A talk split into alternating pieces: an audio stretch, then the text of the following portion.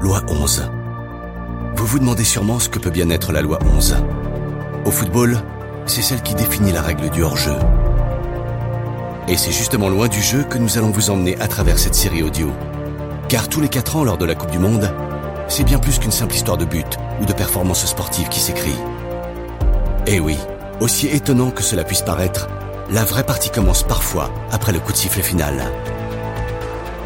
Après avoir parcouru le globe, échangé avec des journalistes, rencontré des passionnés et même poussé la troisième mi-temps avec certains supporters, nous avons récolté des récits ayant toutes pour origine une édition de la Coupe du Monde. Pour certaines, vous n'étiez pas nés. Pour d'autres, vous vous en souviendrez comme si c'était hier. Loi 11 va vous faire découvrir huit de ces histoires, racontées grâce aux témoignages de gens qui les ont directement vécues.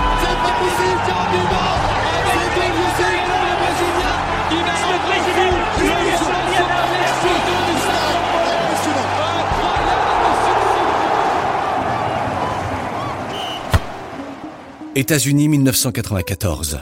Pour la première fois de son existence, le pays de l'oncle Sam accueille une édition de la Coupe du Monde de football.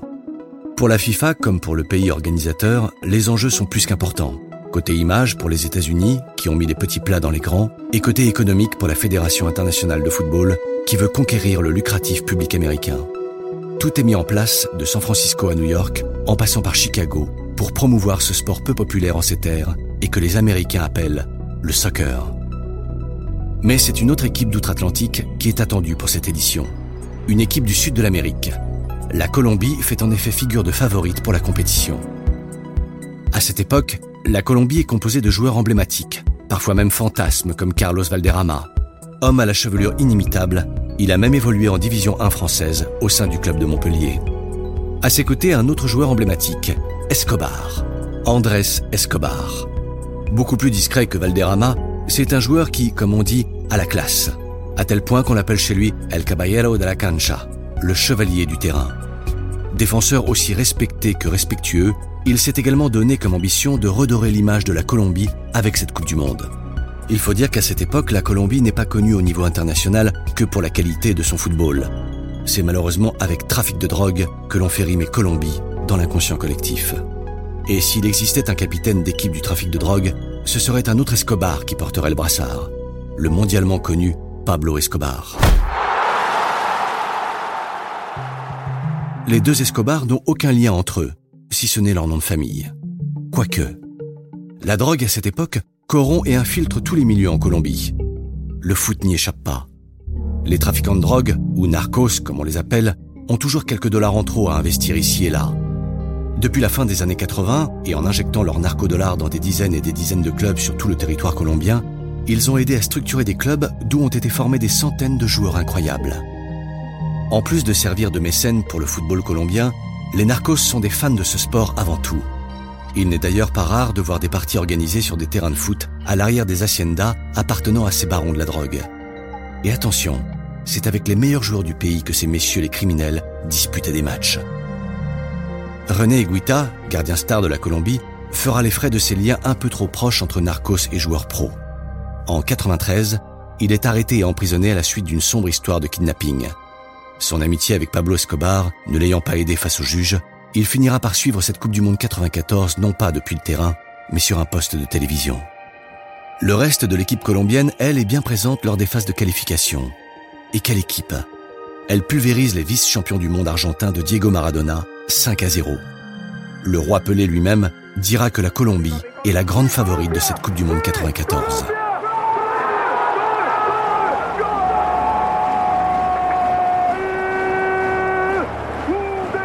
Et quand au talent vient s'associer également la chance, tous les voyants se mettent au vert pour la Colombie. Car le groupe dans lequel l'équipe se retrouve ne comporte pas vraiment de menaces. États-Unis, Roumanie, Suisse. Ces équipes sont largement à la portée des coéquipiers d'Andrés Escobar. Les attentes sont donc énormes pour tout un pays. Surtout que le peuple colombien, comme beaucoup de citoyens sud-américains, vit le football avec une passion dévorante, une véritable religion il y a un attachement à l'équipe nationale de football qui dépasse largement ce que l'on peut voir dans les nations européennes. Quand la Colombie joue, le pays s'arrête. Les patrons accordent leurs après-midi à leurs employés sans discuter, les rues de Bogota, habituellement bouchées, deviennent quasi vides, et les Colombiens repeignent les barres de jaune, la couleur de l'équipe nationale. Mais être favori et porter les espoirs de tout un peuple est une lourde charge pour une seule équipe. La pression s'accentue et l'adversaire joue généralement comme s'il n'avait rien à perdre. Et c'est exactement ce qui va se passer avec ce premier match de compétition. La Colombie affronte la Roumanie, une équipe facile à jouer pour eux. Mais sur le terrain, les Colombiens sont tellement crispés que rien ne fonctionne. Passe ratée, tir manqué, jeu sans conviction, on arrive même à distinguer un mental qui flanche dans les yeux des joueurs colombiens. Pour la Roumanie, c'est le contraire. Emmenés par Georgi Hadji, incroyable pendant cette Coupe du Monde, les Roumains jouent vite, précis et collectifs. Ils écrasent la Colombie. 3-1. Cette défaite est un choc, un véritable traumatisme pour l'équipe et pour tout un peuple. Un scénario que personne n'avait imaginé. Comment diable une équipe du calibre de la Colombie pouvait perdre 3-1 contre une équipe de bas de tableau? Dès lors, des tensions apparaîtront au sein de l'équipe, mais pas que. Aussi étrange que cela puisse paraître, des événements annexes à la compétition viendront déstabiliser la sélection colombienne. D'abord, et selon certaines sources, des joueurs reçoivent des menaces de mort via les télévisions dans leur chambre d'hôtel. Elles auraient été trafiquées à la demande des narcos. Imaginez la stupéfaction des joueurs et surtout l'angoisse d'être suivis jusqu'à leur chambre. Ensuite, le coach Maturana va recevoir des instructions provenant directement des narcos. Choix stratégique, composition de l'équipe. Les trafiquants adresseront un message clair au coach. Tu sors Barbara Gomez des titulaires ou on te tue toi, ta famille et la sienne. Hasard des choses, Barabas Gomez, qui était pourtant l'un des piliers du système de jeu de Maturana, est annoncé sur le banc des remplaçants pour le prochain match. Il annoncera sa retraite internationale juste après cet incident. Pire, on apprend que le fils du défenseur droit Luis Fernando Herrera, qui se trouvait en Colombie, a été kidnappé. Il sera bien heureusement relâché quelques heures plus tard. Mais tout le monde n'aura pas la même chance. Le frère de Chanta Herrera, autre défenseur de l'équipe, se tuera dans un accident de voiture, plus que suspect. Cette succession de faits surprenants va marquer les esprits de toute l'équipe colombienne. L'heure n'est plus vraiment à la compétition et le collectif commence à réfléchir à l'après, certains ne voulant même pas jouer les prochains matchs. Mais c'est sans compter sur le tempérament d'Andrés Escobar. Grâce à ses qualités de leader naturel, il persuade ses coéquipiers de rester et jouer pour le pays. Toutefois, on a connu mieux comme situation pour préparer un match décisif. La prochaine rencontre qui les oppose aux États-Unis va être un moment clé pour la suite de la compétition. Une défaite serait synonyme de non-qualification pour les huitièmes de finale. Et cette contre-performance serait vécue comme une honte nationale pour tout un peuple. Le 22 juin 1994, la Colombie et les États-Unis se retrouvent donc face à face dans le stade plein de Rose Bowl à Pasadena. Les paris sportifs autour de ce match ont battu des records des deux côtés de l'équateur, aussi bien aux États-Unis qu'en Colombie.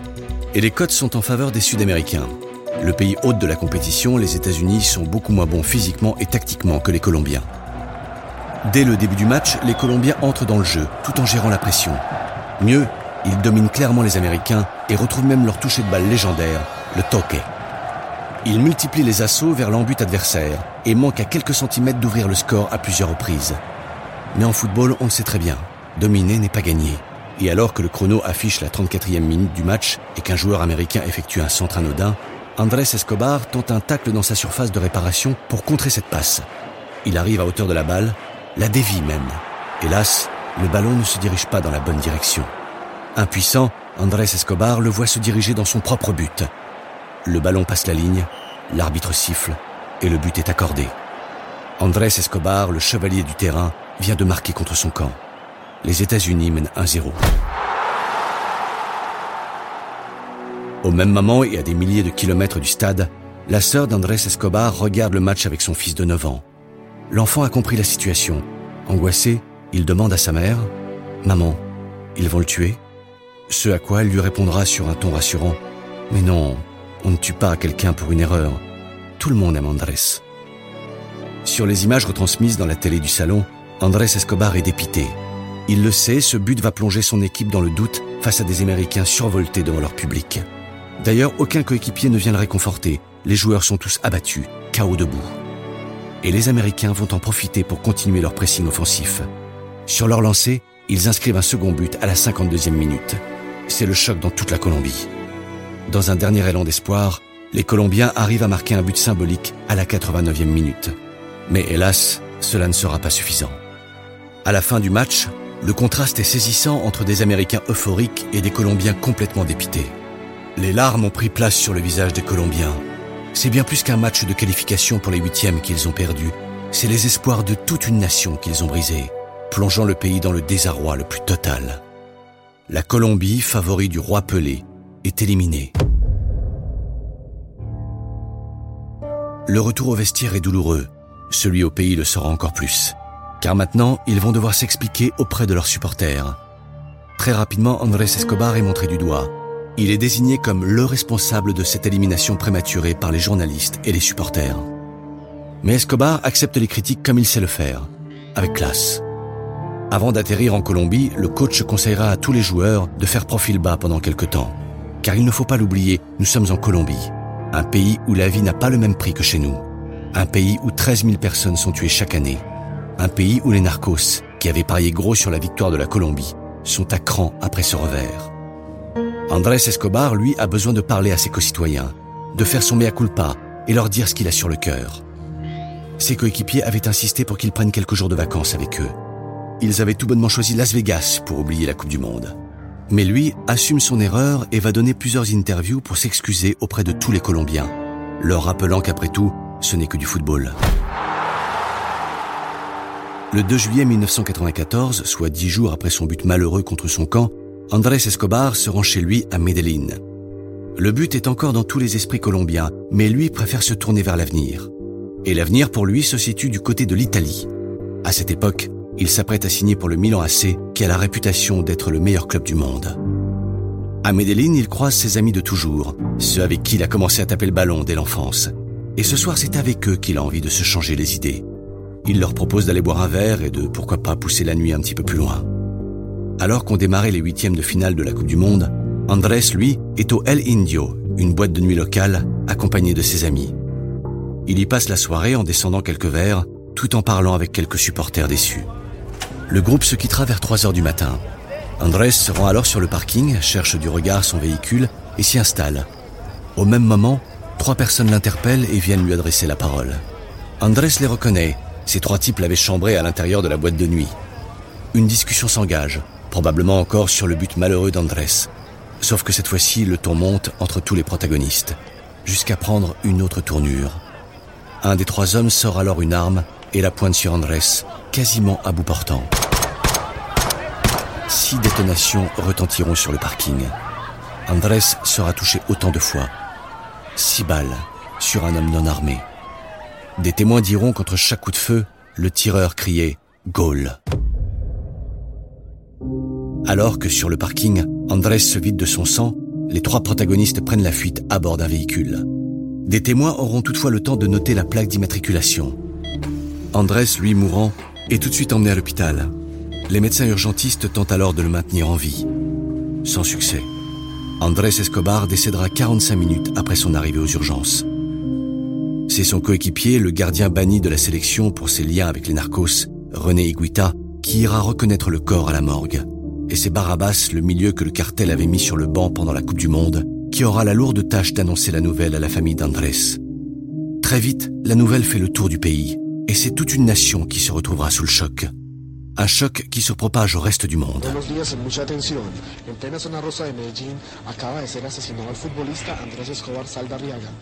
Jamais dans l'histoire du sport nous avions assisté à cela. Un joueur international venait de perdre la vie probablement à cause d'une erreur lors d'un match de football. Un cap dans la violence avait été franchi. L'auteur des coups de feu, lui, est arrêté le même jour grâce à sa plaque d'immatriculation. Son nom, Humbalto Castro Muñoz. C'est un garde du corps travaillant pour l'un des plus gros cartels de Medellín. L'opinion internationale s'empresse alors de lier cette tragédie à la vengeance de parieurs sans scrupules.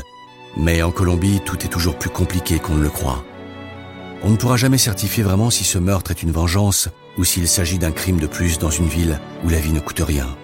En effet, Medellín a recensé 39 autres meurtres cette même nuit. Andrés était-il un mort de plus dans une ville gangrénée par la violence? La question reste en suspens.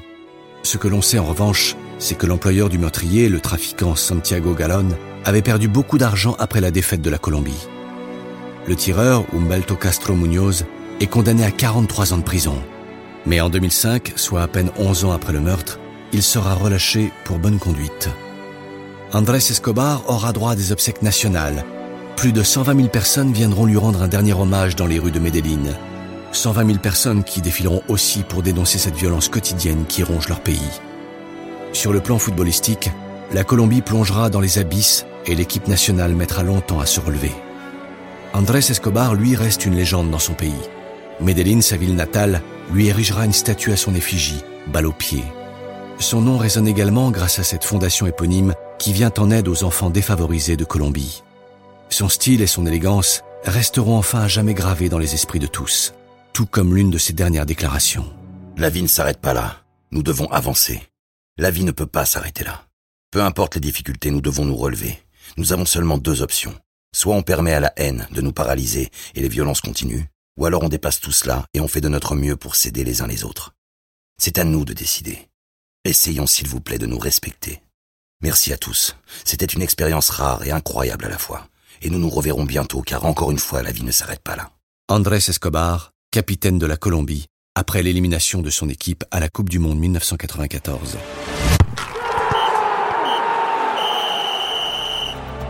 Loi 11 est une production Engel. Cet épisode a été écrit par Alejandro Vargas. Production son The. Musique originale Romain Payot, Max Zippel et Sandy Lavalard. Raconté par Alexis Victor. Avec les voix de Paul Borne et Jérémy Covillo. Retrouvez tous les épisodes de Loi 11 sur toutes les plateformes de streaming et sur loi11.com.